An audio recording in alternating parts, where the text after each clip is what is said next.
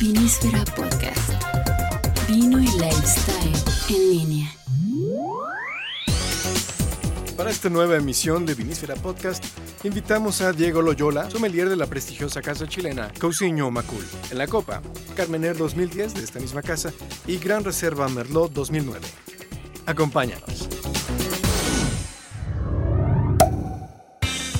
Amigos, ¿qué tal? Una vez más transmitiendo este Vinísfera Podcast. Carlos Valenzuela, ¿qué tal? ¿Cómo estás? Hola Álvaro, hola amigos de Vinísfera. Buen día. Hoy nuestra mesa se pone de manteles largos y vamos a hablar pues de una bodega, de un país. Estamos hablando de Chile en esta emisión. Hablar de Chile antes de que, le present- de que les presentemos a los invitados. Hablar de Chile creo que va intrínsecamente a hablar, con, hablar de la bodega que tenemos ahora, que es Cusiño Macul. Una de las bodegas más antiguas de Chile. Ya nos platicará un poco aquí nuestro invitado especial, Diego. ¿Cómo estás, Diego? Bueno, muchas gracias, muchas gracias. Bienvenido, Diego. Eh, muchas gracias. Gran sorpresa eh, estar aquí con ustedes, pero como tal cual lo dijiste, nunca es hora para beber una copa de vino. Eh, y este es un muy buen momento. Tratar de platicar un poco. Vengo directamente de Santiago de Chile, que es la capital. Vengo más o más que todo a conversar un poco qué es la bodega. Es una de las bodegas, tal cual como dijiste, de las más antiguas del país. Pero lo más importante que es la única que se, eh, todavía pertenece a la familia Cousiño. Eh, ahí el nombre Cousiño Macul. es la única bodega familiar actualmente. 100%. Vamos en la sexta generación. Son tres hermanos que se encargan ahora del 100% de esta viña. En comparación con otras viñas del país, somos bastante más pequeños. Nosotros también trabajamos con rendimiento. Le bajamos la carga a las plantas y por lo tanto vamos a tener menos cantidad de, de vino. Pero eso es algo muy positivo porque Claro. nos diferenciamos un poco más de calidad. No se hace el vino de volumen, sino se concentra en calidad. Exactamente. Comenzando de una línea varietal, reservas, gran reservas y los premium. Eh, es algo muy lindo trabajar en esta viña. Todavía las cosechas se mantienen eh, con temporeros. Trabajamos todo manual. Luego hacer la cosecha manual de los tintos en la mañana y los blancos en la noche, eh, pasamos a limpiezas manuales solo con mujeres. Y luego las fermentaciones alcohólicas sí en, en acero inoxidable, pero es algo que tiene que ser así. No es porque no queramos ser más tradicionales, pero eso es muy tradicional. Ustedes se pueden imaginar que hay viñas que el sistema es mucho más nuevo, con tractores, Mm. que mucho más rápido todo, pero aquí no. Aquí se mantiene esto y solamente los, los racimos buenos entran a hacer un, gran vino. Eh, en estos momentos la viña está muy bien catalogada a nivel mundial. Tenemos una exportación muy alta, del 68%. Y eso a nivel nacional también está creciendo. Para que ustedes sepan, en Chile se beben 16 litros per cápita, que eso es bajo para lo que debería ser. Bajo para un país productor, pero Exactamente. 32 veces más alto que, para, que, que en México. Bueno, eh, y es así, ¿no? Eh, Sitúanos un poco en qué valle está la bodega. muy bien, estamos en el valle más tradicional del país, se llama Maipo, es el valle del Maipo. Eh, está alta, para mí 900 metros nivel del mar. Aquí me lleva mucha sorpresa de altitud. Pero estamos justo en la cordillera, en los pies, en los faldeos. Tenemos protecciones naturales increíbles en invierno, Ujú. heladas 0 grados menos 1 y en verano 35, 36 grados sensación térmica. Por lo tanto, eh, es una planta muy fuerte que se acostumbra también a la contaminación. Se puede imaginar que Santiago está en un hoyo, por lo tanto hay bastante smog, pero como es una planta cíclica, pierde sus hojas y vuelve a sacar otra, muy fuertes otra vez. Se va acostumbrando, igual que nosotros, es un ser vivo. El viñedo prácticamente colinda con la ciudad, ¿no? Está Sí, dentro eh, de la está, ciudad. Está muy divertido eso. Eh, muchas veces estamos trabajando en campo y se pasa el metro, al fondo están los edificios y esa, esa ubicación es, es muy cara. En estos momentos se encuentran los, mejor- los aires más limpios en ese lugar, por lo tanto también es difícil competir muchas veces con algunas empresas o algo, pero nos mantenemos ahí. Nos mantenemos con 100 hectáreas en Macul, que es la localidad donde comenzamos, Ujú. y tenemos otra instancia a 25 minutos que se llama Buin, que son 250 hectáreas, que es la, lo nuevo, es un tipo chateau bastante lindo. Y en total hacemos 350 hectáreas ahí en Santiago. Oye, no sé si nos puedes platicar un poco eh, con tu experiencia en la bodega. No sé si nos puedes platicar sobre la historia del vino en Chile. Digo, Muy nos bien. puedes hablar de la Sí, historia claro. de la bodega, ¿no? Eh, esto partió por una em- empresa que era de carbón en nuestro país. Matías Cousiño tenía una, una minera que el día de hoy es turística, se llama Chiflón del Diablo. es ahí donde comenzó eh, la idea después de hacer un vino de, de gran categoría. Él toma la decisión y lo siguieron muchos mineros. Los mineros, los voy a comentar, los Serrazurís, eh, los Marqués de Casaconcha con, con Chitoro, los Undurraga y obviamente Matías Cousiño marcó el parámetro. Luego lo siguieron todos. Por eso es una de las viñas más especiales. Él envía a su hijo, que se llama Luis Cousiño, con su esposa doña Isidora Goinechea, que es por eso tenemos un Riesling Isidora. Ellos viajan a Francia a estudiar lo que hoy en día sería una enología y traen los clones de, de Cabernet Sauvignon, de Chardonnay, de Sauvignon Blanc. Tenemos siete tipos de uvas eh, francesas. Bueno, el Riesling en esa época era alemán, de Alsacia, pero ustedes saben que ahora ya es francés. Eh, volvieron antes de la filoxera, en el 1860. La filoxera comenzó a atacar el mundo y obviamente destruyó casi el 65% de la uva a nivel mundial.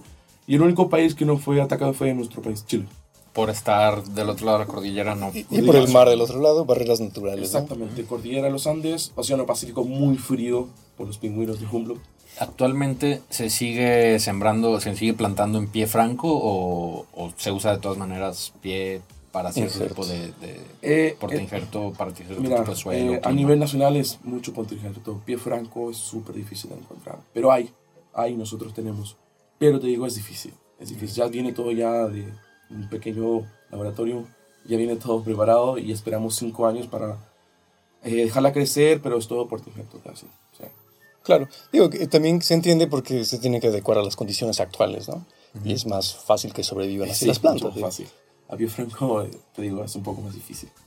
Y eh, esta viña, obviamente, fue, fue abatida por, la, por las... En esa época en Chile, del, después del 19- 1856 que comenzamos, 20 años después hubieron, hubieron muchas crisis y nos fuimos siendo más pequeños. Partimos con 1100 hectáreas, ahora somos 100 ahí en Macul, pero recuerden que tenemos otro sector. Y todos fueron vendiendo, todos los viñeteros fueron vendiendo a inmobiliarias, a extranjeros y obviamente el, el- el negocio del vino no era, no era lo más fuerte. No Era, era, algo, no era tal, no era negocio. era algo tradicional más que nada. Y eh, la revolución industrial del vino en Chile fue en el 80, Ok. poco tiempo atrás. O sea, 1980 recién todo Chile se puso en campaña de comprar maquinarias afuera y ahí comienza la revolución sí de hacernos conocidos mundialmente. Pero habían unas viñas como Cousiño Macul que se encargaban de participar a nivel mundial, en Bruselas, en París, y obviamente sí había un prestigio y fue súper difícil en un momento, pero bueno, era una tradición familiar, fue pasando por generación en generación. Y así sucesivamente, el día de hoy nos encontramos emplazados muy conocidos en Chile, muy conocidos por calidad, Ok. con mucha calidad, pero como le dije, no tanta cantidad. Encontramos en Chile viñas de 8.000 hectáreas, se pueden imaginar. Ah, pues más o menos de la mano del comentario, Diego, creo que eh, vale la pena, no sé, mencionar, o a- aquí entre nos, ¿no?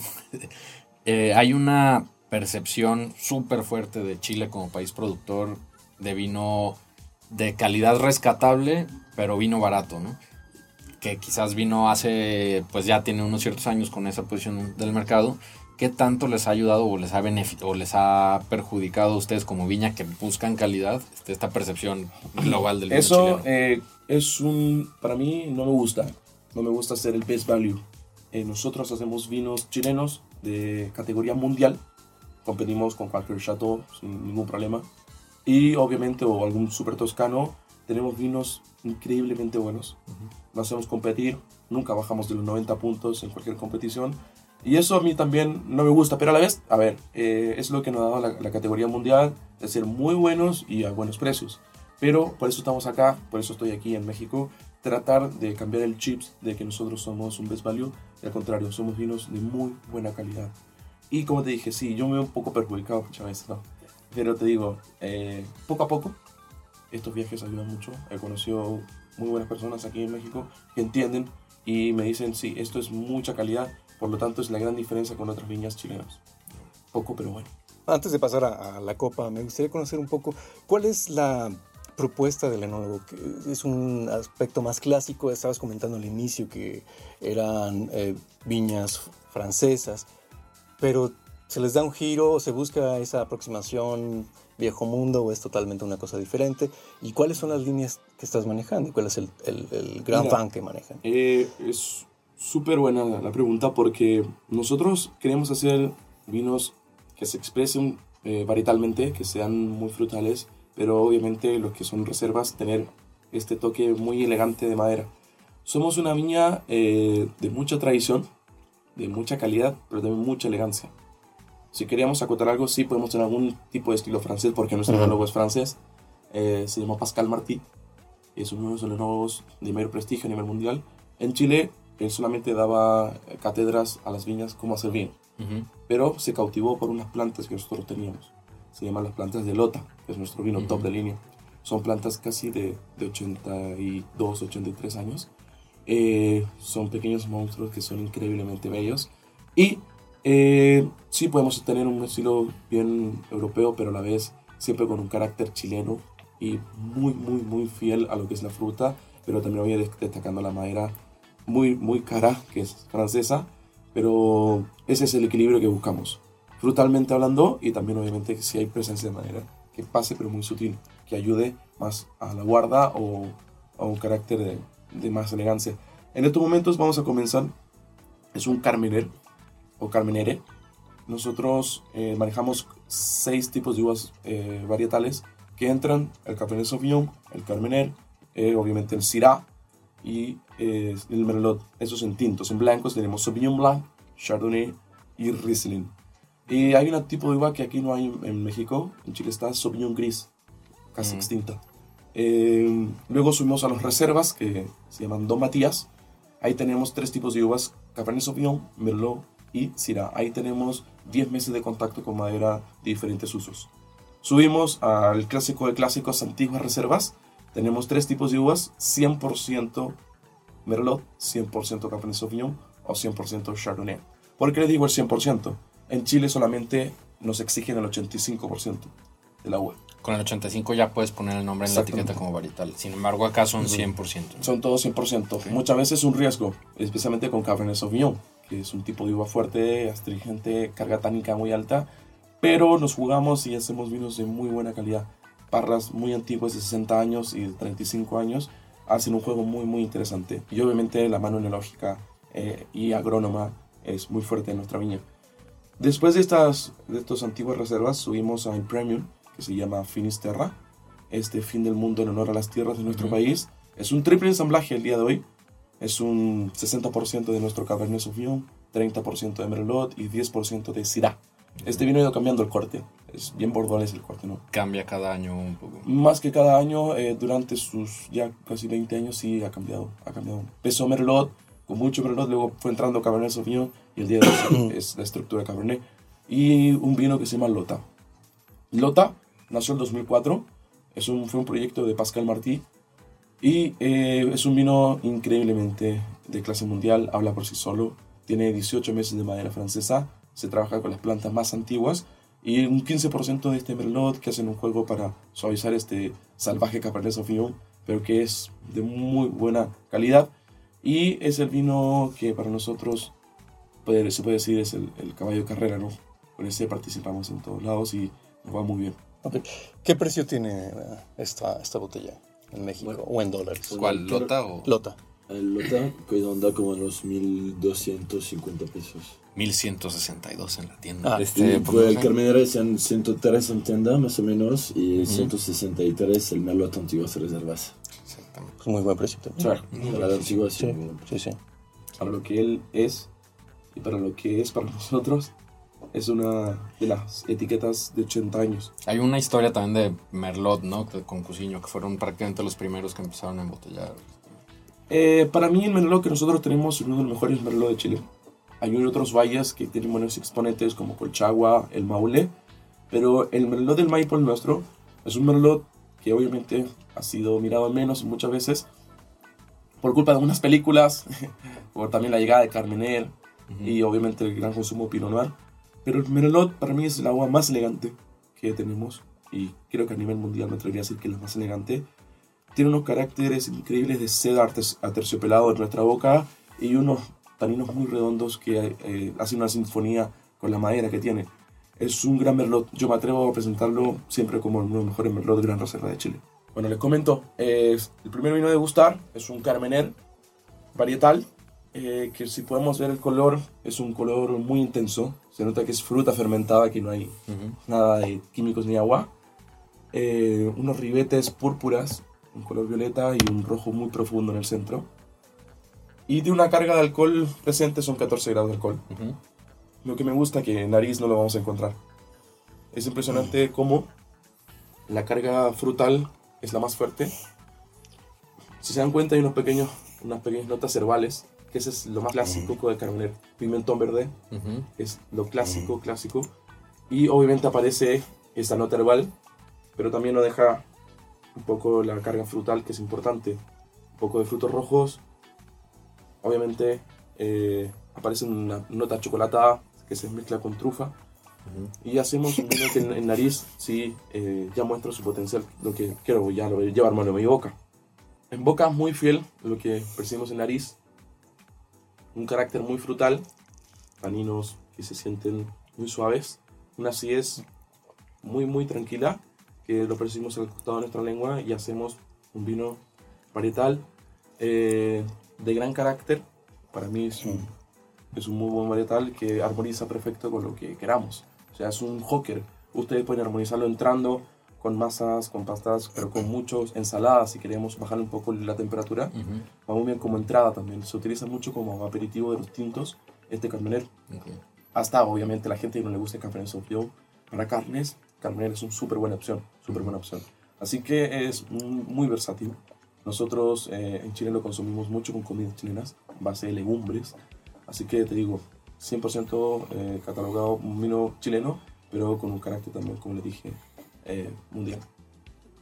Ahora, aprovechando el tema del Carmener, eh, la uva insignia ¿no? de Chile, vienen, pero sin embargo Chile, bueno, pues produce grandes cabernets, produce grandes merlots. Ahorita, en términos de, presencia internacional, ¿crees que se esté diversificando esta, esta oferta de uvas o siguen centradísimos? Mira, nosotros, nosotros como, como viña tenemos pocos uvas. Se dieron cuenta, tenemos siete. Tenemos un proyecto que va a empezar a salir, si Dios quiere, este otro año, de otros tipos de uvas. Tenemos, eh, para que ustedes sepan, Petit Verdot, Cabernet Franc, Malbec, y en blancos tenemos Viognier y Semillon. Eh, obviamente nosotros queremos enfocarnos, que nuestro fuerte, obviamente es el Cabernet Sauvignon, uh es nuestro fuerte, pero también obviamente demostrarles un Carmenel, que es nuestra casi bandera en nuestro país. Eh, Sí, en Chile hay mucha eh, dependiendo del valle, ¿no? Hay muchos tipos de uvas que podemos encontrar. Eh, hay valles que se clasifican clásicos de vinos blancos, que es Casablanca, que es un sector muy cerca de Viña del Mar, Valparaíso. Otros sectores que es el Carmener, su insignia, que es el Valle de Colchagua. Pero sí, eh, nosotros queremos todavía estar muy presente con nuestras uvas clásicas, pero también dando un poco una pequeña sorpresa con estas uvas. Es difícil, es difícil eh, abrirse mucho, nosotros somos muy clásicos, pero a la vez también queremos eh, demostrarle al mercado que somos una viña potente en calidad y que podemos hacer muy bien otros tipos de uvas. Sí, obviamente si el terroir nos permite. Oye, digo, eh, en México se tiene mucho la idea, bueno, es casi un lugar común hablar de las dificultades que tenemos con impuestos, con los pagos, con el agua y todo lo demás para producir vino.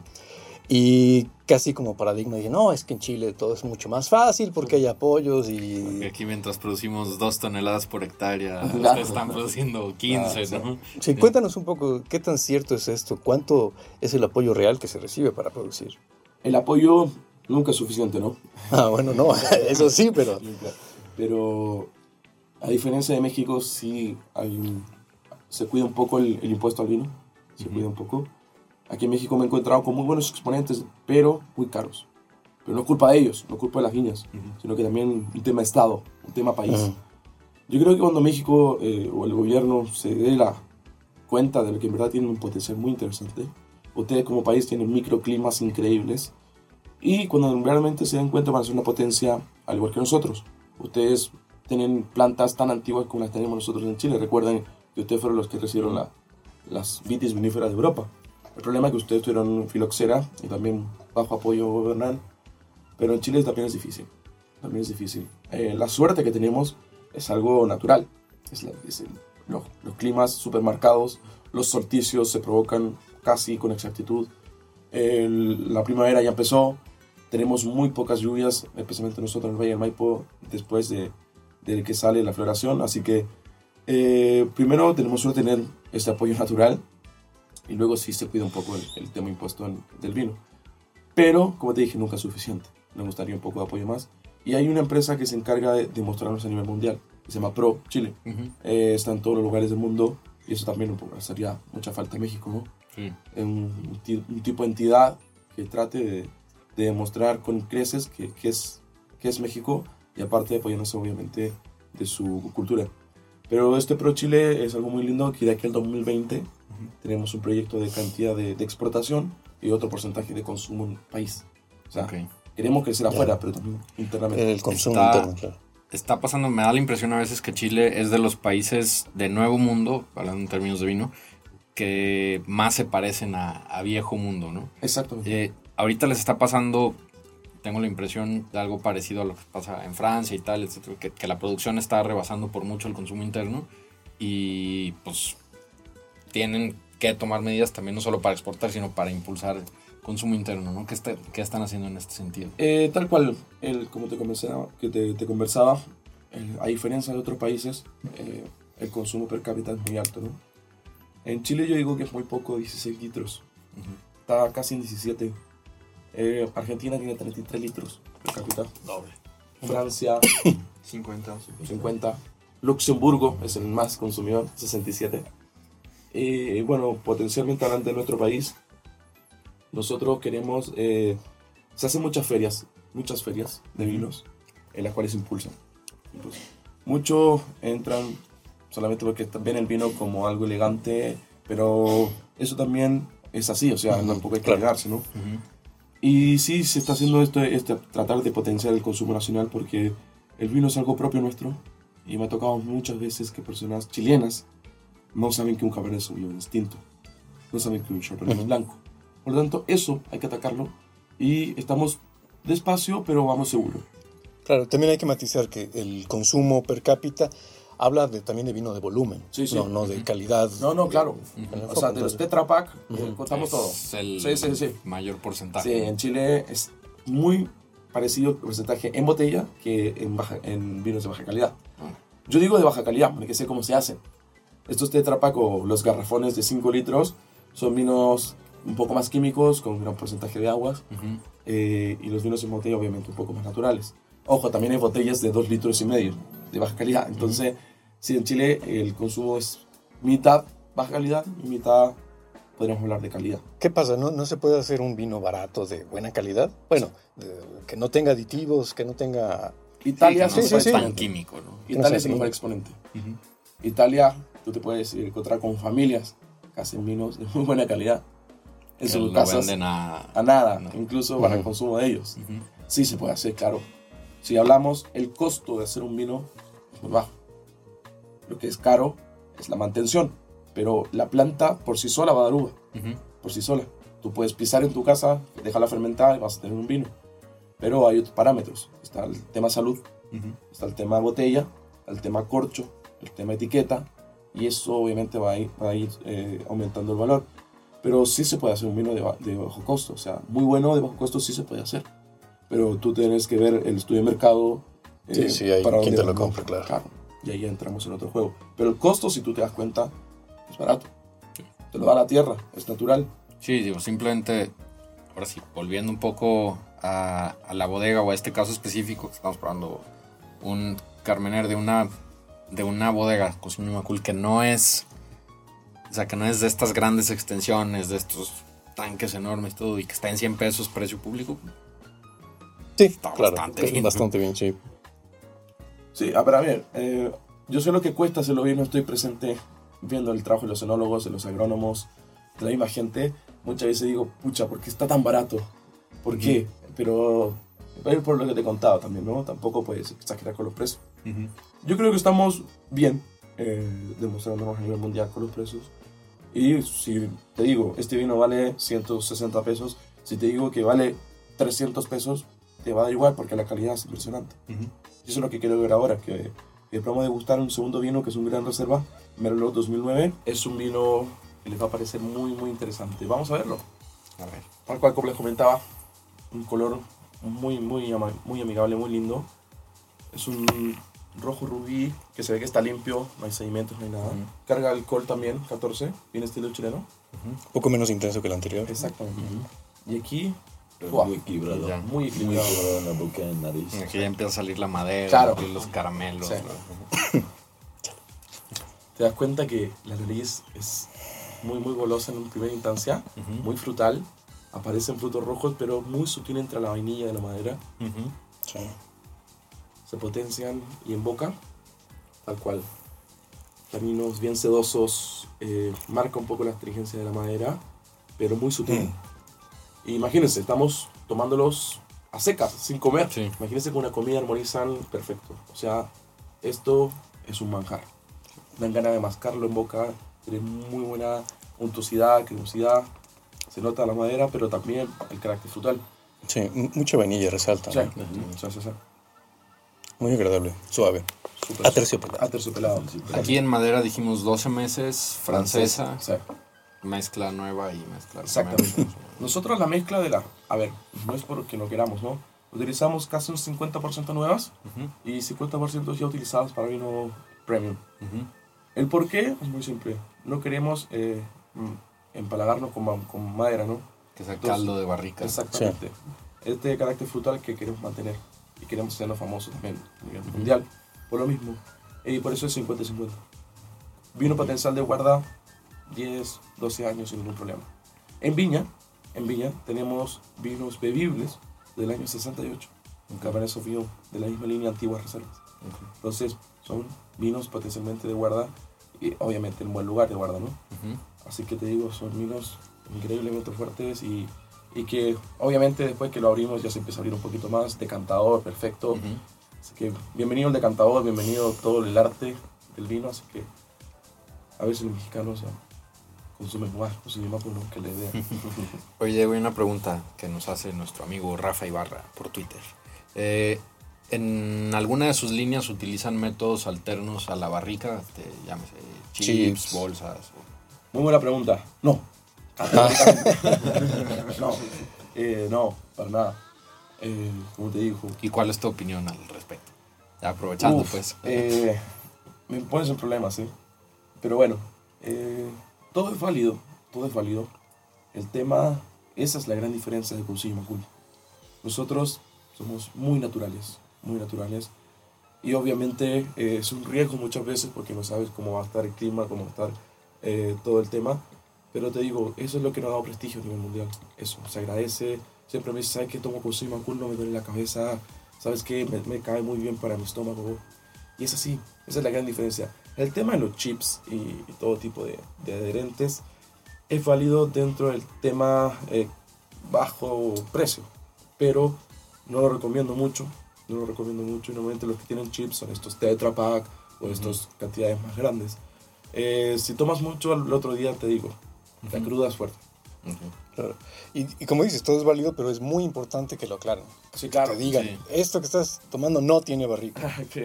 Ese es, ese es, sueñes es. con eso, ¿no? Ese es un tema. Eh, nosotros como país, le digo que es la única, única desventaja. No hay una fiscalización 100% de etiquetas. Ok. El que tengas por normativa que mencionar qué aditivos traes. Ah, Exactamente. Eh, yo creo que cuando como país este, alcancemos aquí eso, estamos como a años luz todavía. eh, cuando alcancemos eso, porque tenemos ya denominación de origen, Ujú. eso está muy bien. Pero cuando alcancemos ya eh, una, una- lamentablemente a nosotros nos fiscaliza el SAC, que es el Servicio Agrícola Ganadero. Ujú. O sea, ellos tienen que ver muchas más cosas y una parte es el vino. Pero cuando tengamos una entidad propia de vinos que nos fiscalice, vamos a dar el salto. Y ahí sí que afírmense, Europa. Porque vamos a ir con todo, porque ya tenemos la matriz, que es la calidad y los suelos y los climas, y nos faltan unos pequeños retoques en el, en el tema fiscalización. Pero ya, ya llegaremos. ¿Qué denominaciones hay ya establecidas en Chile? En Chile, eh, denominaciones de origen de localidades, en este momento está haciendo un poco el cambio. Ujú. existen más de 17 valles en nuestro país. Ustedes saben que es una franja muy larga, ¿no? Ujú. Hay más de 17 valles, más de 155 viñas. En la misión de origen es por localidad. se está haciendo, o sea, hay registro de denominación de origen por Sí. localidad. Ahora está saliendo otra, que es, por ejemplo, Cordillera, Valle y Mar. Y esa es otra que es muy nueva, muy nueva, que está empezando a salir. Pero lo que más se conoce es la, la, la- perdón, la denominación por valles, que obviamente el Valle del Maipo es el más antiguo y es el, el que más se conoce. Pero eh, está saliendo otra denominación, como le comentaba, que va a ser por temas físicos, que es la Cordillera, Valle y Mar. Ya van a tener noticias. Bien. Pues, pues sigamos con el vinito. Sí, claro. Sí, que nos quedamos en, en nariz. Ahorita me quedé pensando un poco. am, es una manera muy simplona de, hablar de las cosas, pero muchas veces, sobre todo desde acá a la distancia, se dice, ay, el, vino chileno. Es un poco con lo que ya se decía al inicio de esta conversación. Pero si hubiera unas características particulares en el vino chileno, ¿cuáles serían, Diego? El vino chileno, eh, particularmente hablando, siempre, siempre a diferencia de Europa o, o de algún tipo de Francia, siempre va a ser en vista muy, muy carácter de, de fruta. O sea, va a ser colores muy intensos. eh, y la otra cosa muy importante, nariz, siempre el vino chileno eh, tiene una particularidad. No se, no se alcanza el alcohol, pero sí nos marcamos por grados alcohólicos mayores. Ujú. En Chile partimos de 11.5 hasta 14.9. En Europa solo llega hasta 12.5, creo que es lo máximo. Ese es otro indicio, pero eh, como estaba diciendo, nariz siempre va a ser un carácter bien frutal. En algunas localidades tienen mucho carácter de mermelada o compotas de frutas, o sea, concentraciones frutales muy altas. Y eso, Digamos, eh, sobremaduradas. Sí, o- sí. Son, claro, nosotros imagínate, tenemos la, la posibilidad de tener muchas diferencias del día con la noche, las temperaturas, y dejan que la uva madure muy bien, alcanzando grados alcohólicos, eh, bueno, obviamente azúcar, eh, muy buenas para ya tener una, un equilibrio entre azúcar y la... Que tenga una maduración Sí, fenólica o sea, también. No te- no- muy es muy, muy, muy, muy lindo el, el Valle del Maipo, especialmente nuestra viña. La pepa, la semilla, incluso alcanza una madurez, y eso no lo, he- lo he visto en muy pocos lugares. De color verde pasa a café. Ujú. O sea, imagínate la madurez que nosotros tenemos. Y ese es el gran potencial. Mucha, mucha madurez, pero la bien acompañada de un grado alcohólico mayor, a diferencia de otros lugares del mundo. Por ejemplo, aquí en México, lo que es, a mí me ha tocado conocer, muy minerales. Y eso podría ser una, una, una- algo clásico de México. Una Pero te digo, estoy recién comenzando, es mi primera vez que estoy acá. Y la, la, la- la imagen más clara que tengo, mucha mineralidad, mucho mineral. Y eso podría utilizarlo también. Oye, y la pregunta del millón. ¿Por qué es mejor el vino chileno que el argentino? Correrá la sangre. Bueno, por dos cosas. Una, el, el vino chileno tiene más diversidad. Yo tengo muy, muy buenos amigos en, en Argentina, y ellos lo saben. Argentina es Malbec, Torrontés, pero tiene buen Cabernet Sauvignon también. Ujú. Pero nuestro Cabernet Sauvignon es mucho mejor. Tenemos muy buen Merlot, muy buen Carmener, tenemos Sauvignon Blanc y Chardonnay, tenemos Carignan, tenemos, a ver, muchas uvas. Carignan, muchas uvas buenas. Hay una, hay una uva que es, no es muy conocida que se llama País. ¿Cómo? País. País, la País. tinta país. La tinta eh, y que es súper mal mirada. Y nosotros en Chile estamos jugándonos por recordar cómo comenzó todo lo nuestro, que fue por la conquista española, ¿no? El país es la misma que la misión acá, ¿no? Exactamente, es la misma. O criolla, también Sí. Es la misma. Y estamos haciendo monovarietales de país. Sí, que ese es un reto, porque tiene Wow. unas características muy... sí, es salvaje. atípicas, digamos, ¿no? Sí, sí, pero tal cual como te digo, o sea, tenemos esa posibilidad. Y te digo, los extranjeros que van a, la, a nuestra viña especialmente me dicen, pruebo diferentes tipos de uvas, aparte de la Carmener, y son muy buenas, son muy buenas. Eh, ¿Por qué no son tan conocidas? Bueno, obviamente porque el Cabernet Sauvignon destaca mucho a nivel mundial y el Carmener, pero te digo, el Merlot nuestro, el Syrah o Shiraz como gusten, y los tipos de uvas blancas son sorprendentes. Tenemos uno de, para mí uno de los mejores exponentes de Chardonnay fuera de, de la Borgoña, es en Chile. Bueno, obviamente Estados Unidos. Estados Unidos ahorita está haciendo- sí. Pero no te sorprendas que Estados Unidos se lleva mucho de Chile allá, ¿eh? Para que sepan, compra mucho Chardonnay en Chile.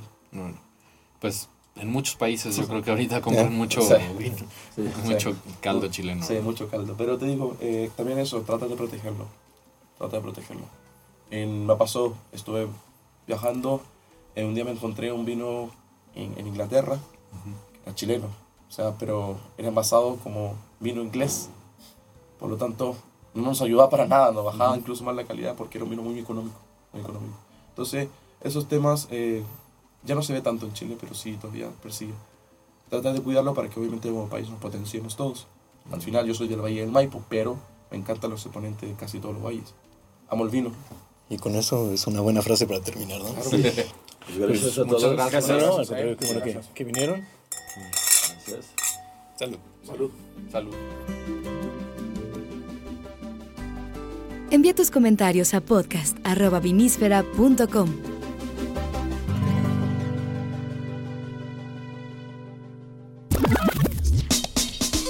Vinísfera Podcast. Vino y lifestyle en línea. Podcast realizado en Aurix Producción Digital. www.aurix.com